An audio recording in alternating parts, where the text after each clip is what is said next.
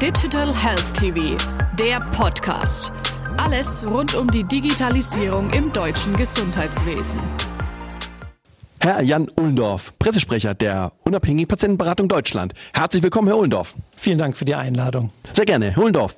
Warum ist das erste Patientenmerkblatt der Patientenberatung zur Digitalisierung der Videosprechstunde gewidmet?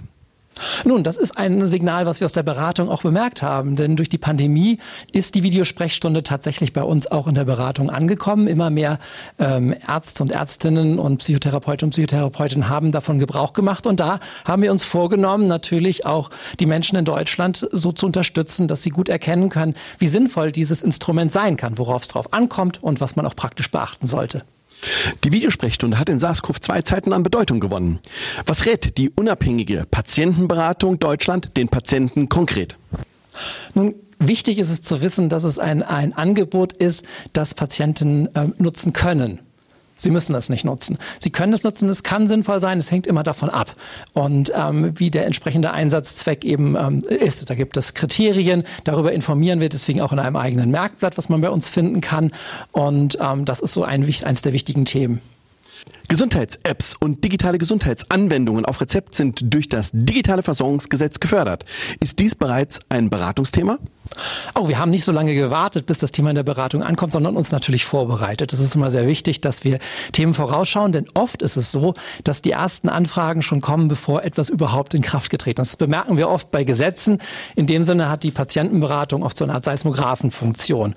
Konkret bezogen auf, ähm, auf diese Themen da haben wir uns vorgenommen, diese Themen sehr konkret zu begleiten und zwar so, ähm, dass wir die Menschen darüber aufklären, welche Möglichkeiten sich damit verbinden, in einem positiven Sinne. Natürlich gibt es da auch Herausforderungen, die wollen wir auch nicht verschweigen, aber wichtig ist es eben auch, dass die Ratsuchenden von uns eine gute Unterstützung bekommen dazu, worauf es dann ankommt, welche Voraussetzungen es gibt und was zu beachten ist.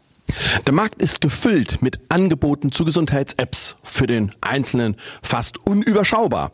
Eine naheliegende Fragestellung in diesem Zusammenhang, woran erkennt der Patient die für ihn passende Gesundheitsanwendung? Der Preis einer solchen App ist jedenfalls nicht ähm, ein hinreichendes Kriterium.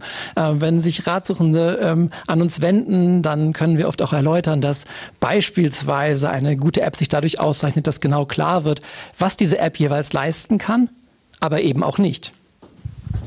Solange eine App oder Anwendung nichts kostet, bleiben die Krankenkassen außen vor. Über ein vereinfachtes Verfahren Fast Track können Gesundheitsanwendungen zugelassen werden und müssen von den Krankenkassen übernommen werden.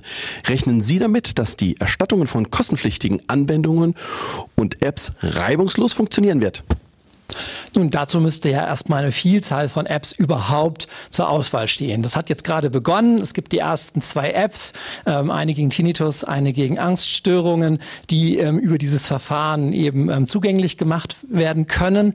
Ähm, und ähm, da werden wir die Zukunft genau beobachten, wie sich das entwickelt und können dann aufgrund unserer Beratungspraxis dann bald was dazu sagen, hoffe ich.